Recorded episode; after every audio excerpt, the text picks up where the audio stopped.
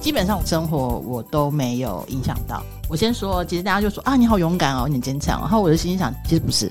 我可以分享我怎么思考这件事情。其实，当我知道我确诊乳癌的时候，因为我爸爸是胰脏癌过世的，所以其实我了解癌症最后会是走向什么样的状况。那我在思考的事情是：人什么是活着，什么是死亡？那我觉得怎么活着比较重要，而不是留在世界上。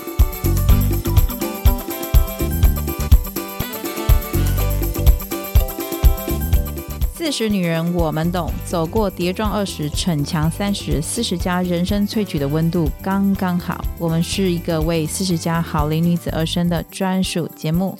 透过每集聊心为练习，我们陪伴并支持你，一起活出好好的样子。很开心，今天我们邀请到两个重量级的来宾，一个是其实有上过节目我的好朋友阿等，另外一个是我等了三个月，很期待他来邀请了他，呃，要上节目的林口长庚医院乳房外科周训环医生，欢迎周医生跟阿等，大家好，Hello，大家好。那为什么今天请周医生上节目呢？我们其实之前在我们的四十好龄的节目都谈过，身体跟心灵的平衡跟健康是我们呃四十好龄后最首要要照顾自己跟爱自己的。那我们也观察到，其实一个现象啦，就是我们今天要谈到一个是比较，你说严肃吗？倒不，它比较常是在我们的身边，其实常常都会遇到，或自己其实就已经在关注这样的议题，就是关于乳癌。乳癌年轻化这个部分，那周医师其实是在林口长庚医生乳房外科担任了还蛮久的一个主治医师。那他有当然非常丰富的临床医生。那今天其实邀请到他也很感谢阿等，但是感谢阿等呢，也要提到是因为之前其实阿等有提过，他是乳癌的算是病人，算第四期。嗯，对，所以我们今天会谈一个医病关系，可能就等于从医生的专业，从一个就是哎乳癌这边的。要怎么讲啊？因为我已经两年前开始治疗，嗯，对，我算是两年前确诊，因为我刚满二十四个月，对，但是两年前的七月吧，对，然后我就一路就是治疗到现在，对，那但是我的生活什么都，诶，其实我有很多的学习啦，然后我也因为自己本身现在是乳癌患者，但是我想要过的是我原来的生活，我很明确知道我要掌握目前活着的时候做我自己。所以我为了要做到这件事情，所以我有做了很多，不管在各个层面的 study，就跟大家分享了。所以当我，但是我本身是乳癌第四期，因为我已经扩散了，然后所以我有一个医疗团队在照顾我，所以我刚好就邀请我的主治医生上节目。对，其实就很开心邀请到了。除了阿登之外，我自己本身呢、啊，因为呃身边的朋友刚有跟周医师跟阿登分享。我第一次了解到乳癌离我这么近，是我在高中的时候，我一个很要好、很要好的朋友的妈妈，她那时候应该快五十岁，她乳癌离开，她几乎是我的干妈了。那那是第一次我知道，而且这么的算敬畏吗？是说第一次觉得哦，乳癌这件事离我那么近。像四十岁之后，我身边有越来越多，像前段时间。就是那个歌手，嗯，对，那他也是在四十岁左右，所以我觉得这议题其实是需要越来越被重视的。这个预防的这件事情，或者是说关于乳癌的很多人，其实我发现原来比例还蛮高的。在台湾，其实每十二个女生听说一生会得到乳癌一次，那好发其实是在四十到四十九岁女生，就是大概我们这年纪啦，四十好龄以上。而且因为可能生活的环境或什么，好像越来越年轻化，所以这边呢，我也想说。邀请大家，其实找周医师来，我们用知识照顾自己。那从了解乳癌开始，那我其实想要回来，就是第一个就是问周医师说，为什么台湾的乳癌会年轻化？乳癌年轻化跟生活习惯跟环境的关系，它是什么？对，那可以请周医师这边可以跟我们分享一下。先破除一下大家的迷思，就是为什么大家都最近都会讲说，哎，乳癌年轻化，年轻化？那其实。如果你去看我们这几年，我们大概我上那个卫福部的官网，我们去看这几年那个乳癌的发生年龄哈，其实从二零一二年全台湾大概一万人新诊断乳癌，那到二零一九年大概整个上升比例大概六十趴。啊，等一下六十趴，六十趴，嘿，你没有听错，六十趴，就是你二二零一二年全台湾一万个新诊断乳癌，到二零一九已经到一万六。哦，所以其实是应该是说，整体的乳癌的发生率整体都在往上升。那通常如果你说这个要归咎于家族史啦，或者说遗传因子，其实它不可能会这么快。所以其实归咎应该原因还是主要是来自于，比如说你生活习惯和你的环境，哦，或者你吃的东西，你吃的东西是不是含有一些致癌物，或是很多一些化学加工的东西，整个环境是有关系。那为什么会这样讲？是因为你如果再把这个一万到一万六的这个乳癌病人，再去把他年轻的病人抓出来，就是我们一般年轻可能讲说，哎，五十岁以下，或是说四十岁以下，那你会发现它上升的比例其实没有到六十趴。可是它整体的人数还是在往上升，哦所以应该是说，我们的生活当中，哎，越来越多人，哎，三四十岁，甚至有些二十几岁就得到乳癌，就越来越多这样的人会，大家会担心，很害怕。对，对其实我有时候在有些未教的场合，我就会问大家一个问题，我就说，哎，如果你身边有认识的人，不管亲朋好友有得过乳癌的举，请举一下手，几乎每个都有举手。这么高、哦，对，就几乎你活在这个台湾的现在的这个社会里面，你就是一定会有认识的人，就是得到乳癌。这个是因为你刚刚说每十二个就有一个嘛，你只要认识十二个女生，平均就会有一个人得到乳癌，所以这个比例是很高的。应该是说整体的台湾的乳癌，不是年轻的和年纪大的，其实发生率都一直在往上升。那这件事情也是跟我们讲说，其实。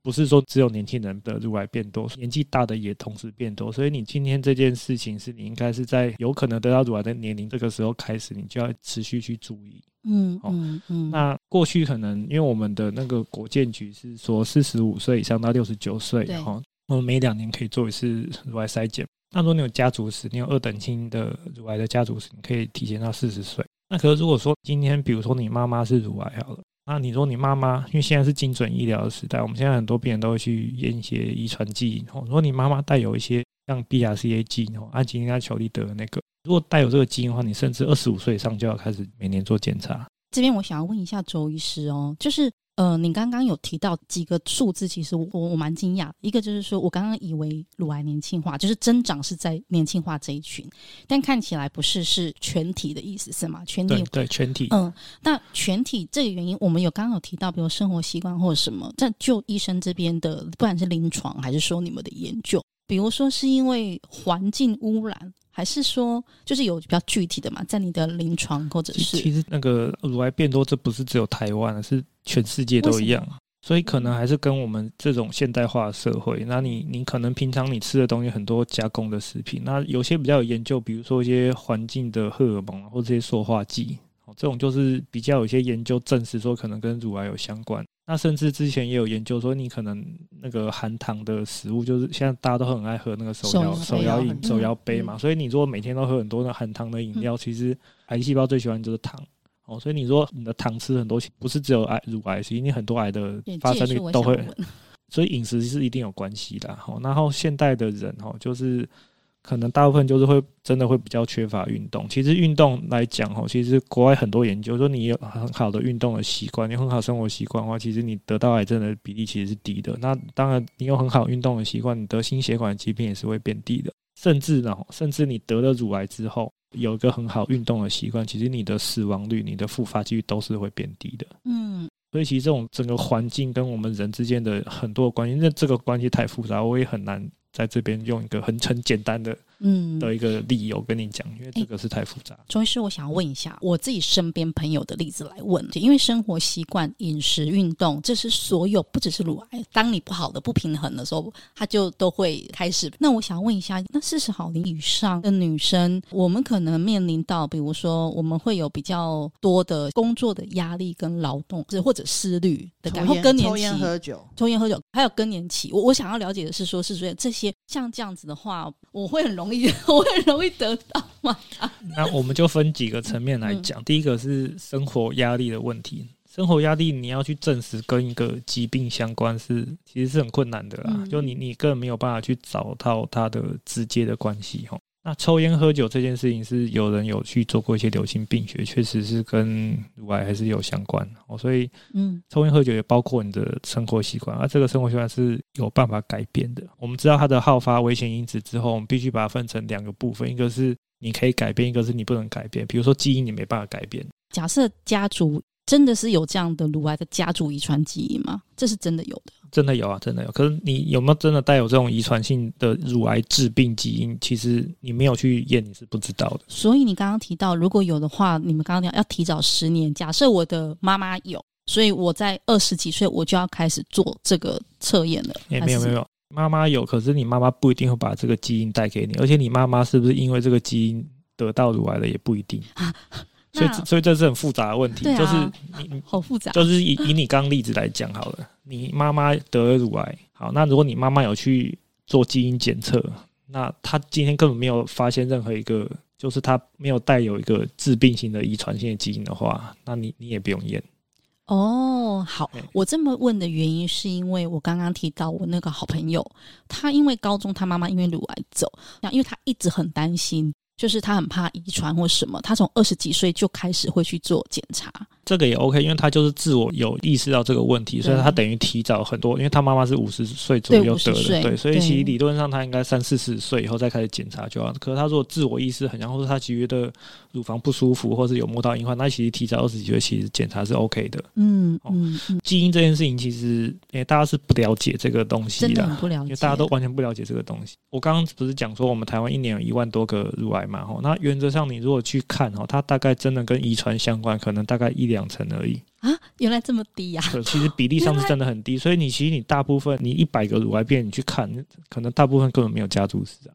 好，所以你说这些为什么会得乳癌？你我根本没有带有这个基因，为什么会得？所以还是跟整体的那个环境和生活习惯还是关系蛮大的。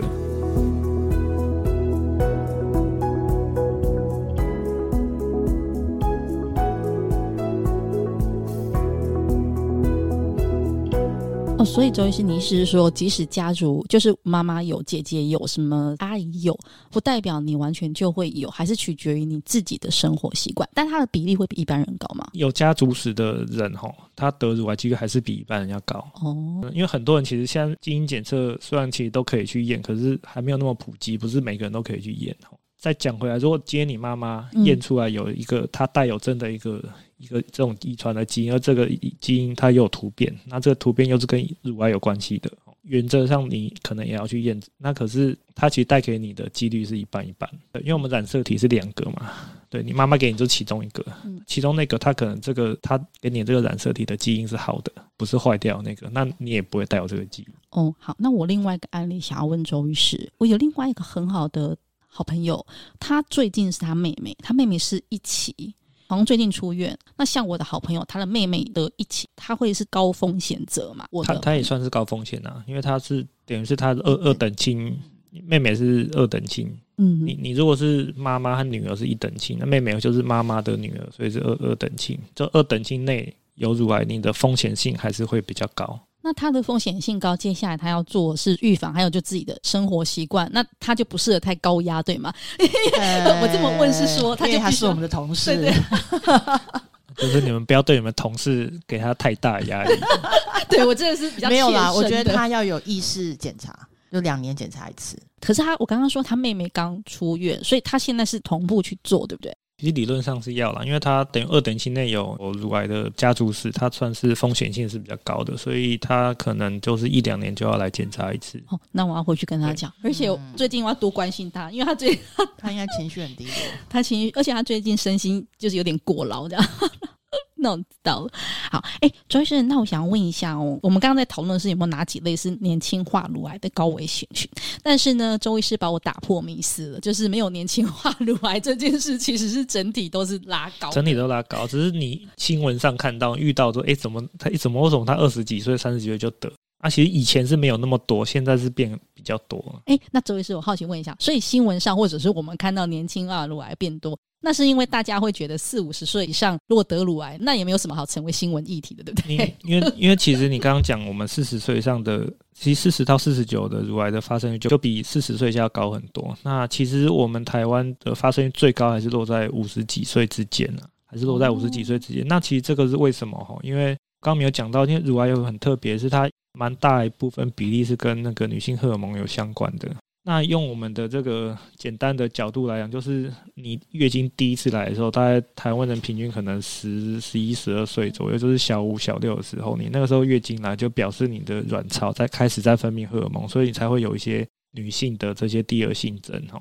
那台湾人平均停经的年龄大概是五十二，也是大概五十二、五十三岁哦，所以其实你把这两个数字相减，大概就是四十年的时间，所以。你的卵巢工作四十年，它分泌了四十年的女性荷尔蒙，那女性荷尔蒙本来就是会去刺激乳腺去生长增生的，所以你如果今天没有女性荷尔蒙，其实我们女生的胸部就是不会，根本不会变大，那它就是要靠这个女性荷尔蒙去刺激。那刺激久，因为它会让乳乳腺增生，所以刺激久，它就可能就会让这个增生呢，会就是有一些不正常的增生，那就可能会有癌化的可能。所以其实大概平均大概七十 percent 的乳癌的类型是跟女性荷尔蒙有关系的。如果我们这个女性荷尔蒙刺激乳房的时间很久的话，它就是会让这个乳腺会有一些增生嘛，那可能也会产生一些不正常增生，那就可能会增加乳癌的几率哦。所以。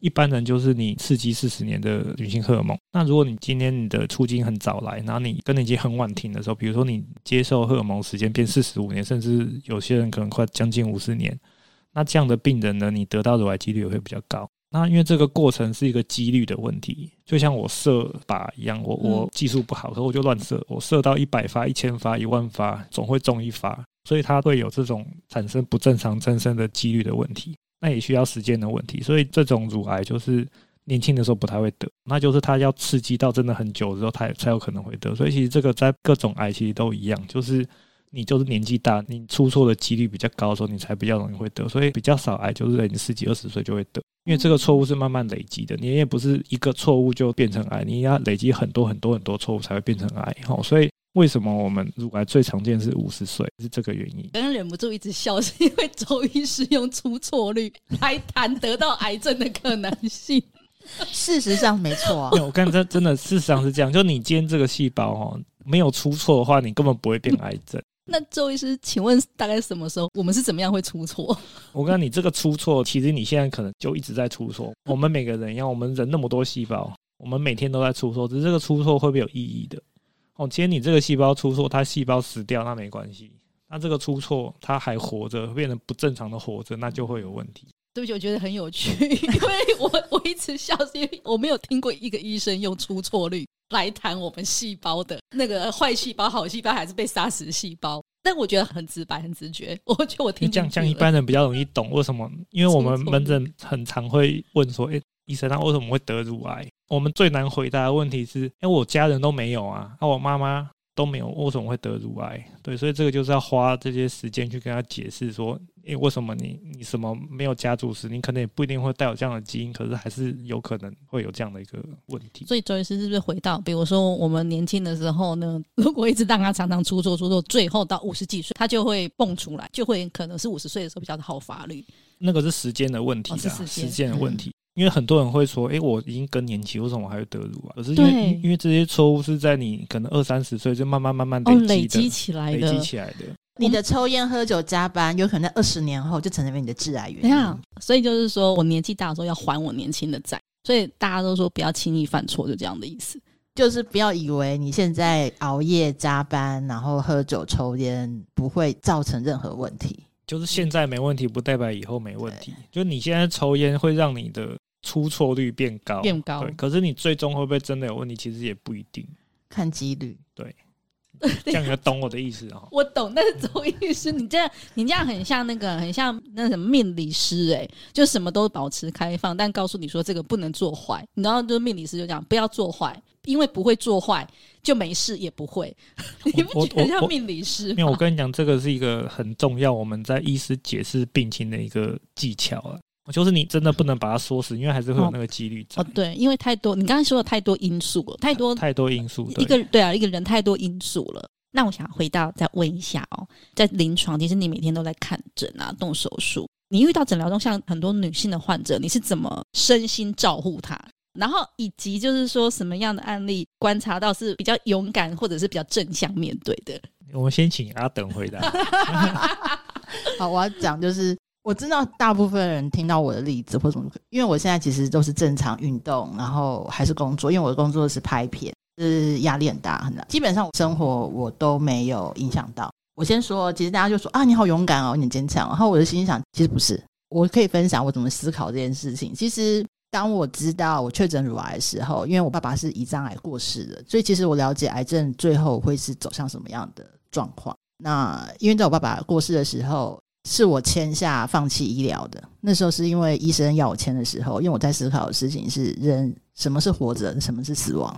那我觉得怎么活着比较重要，而不是留在世界上。当我知道我，因为我摸到的时候，我就觉得我应该就是。所以你是自己无意识的时候摸到硬块吗？对啊。但你怎么会觉得这是不对劲的硬块？我觉得是因为可能是我爸爸是癌症，然后是我爸爸才刚过世三年。胰脏癌本身是有可能遗传性的，虽然我们没有做到基因检测，但是我爸主治医生跟我说，因为他有可能性，所以我要小心。但是我知道我应该这一生会得癌症，那原因当然还有，因为我本身有蟹足肿过敏，什么各种的事情，所以我本来心里就有想法，但是我没想到这么快了。然后就是在三年的时候，然后就摸到了。所以那时候我在思考这件事的时候，我就下一个决定是我不是要。很勇敢的去治疗，然后让我活着的时间像我自己，像我自己活着的时间像我自己。对，所以那时候我是因为这样，所以我决定，哎，这样讲会被医生打。我去诊疗间的时候，我就跟医生说，我可以用比较缓和的治疗方式，然后原因是因为我觉得能够让我继续做我想做的事情，让我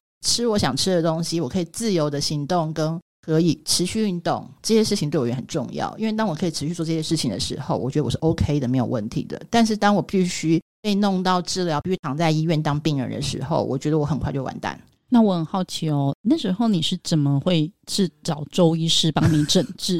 其实不是只有化疗这一个，像阿等就接受了比较新的方式。嗯、因为这边提出来是因为。呃，我想说给一些女生们，就是有一些新的知识啦，就是现在不是只有化疗，因为像我不知道，我在没有跟你们聊之前，我真的也以为就是化疗跟标靶治疗，但是现在其实有更新的方式是可以提高治愈力的嘛。这边可以请周医师分享一下，可能现在有没有哪些新的一些方式？过去大家对癌症的想法就是，哎，我就是要手术跟化疗。那其实现在很多早期的乳癌，你不一定会真的需要化疗啦，就是你就算没有化疗，你也有接受一些。比如说像荷尔蒙治疗或是放射线治疗，其实你之后复发几率并不会说一定要化疗会比较好，所以不是每个人都需要化学治疗的。所以很多人其实害怕，他比如说摸到，他根本就不敢来，他拖了两年三年，他就是因为很怕化疗，他怕来医院就被我们医生抓去化疗。那其实这个观念也是比较古老的观念，就是现在我自己的方式，我会提供说，你有很多种的治疗方式，那这几种方式有好处有坏处。你可以在这几个治疗方式先做选择，啊，不是说只有一定只能这样子做哦，所以你自己就有选择的权利的。比如说你要手术和放疗和化疗，你可以只选择手术，你后面都不要做啊。那你只选择手术也比什么都不做要来得好。刚刚说除了化学治疗，我们如果还有荷尔蒙治疗，然后还有标靶治疗，还有免疫治疗。免疫治疗也是比较新的。那免疫治疗就是说，我们今天身体会长一个不好的东西，如果我们今天我们身体里面的免疫力是很好很 OK，它会辨认出来这个瘤是不属于我们自己身体上正常的东西，所以它会去靠我们的免疫细胞去把这个瘤杀掉。就像我们像 COVID-19 病毒，我们靠我们自己的免疫力去把这个外来的病毒把它杀死。当我们的人的免疫力变差，或是说今天这个肿瘤很聪明，它可以逃脱我们免疫细胞的时候，它这个瘤就会越来越大。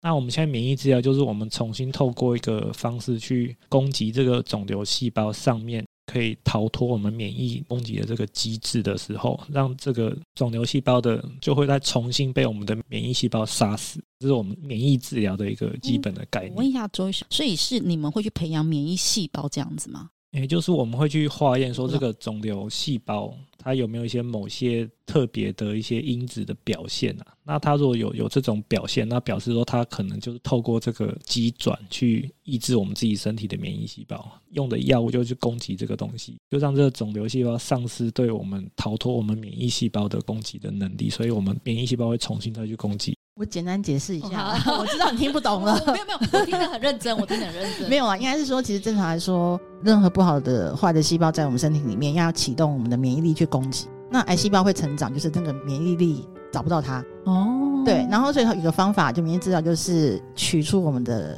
肿瘤细胞，然后培养找到它的独特性，然后培养之后再把它打回去，然后就是告诉你的免疫力说，他他他他是坏人，赶快打他。哎，如果启动成功的话。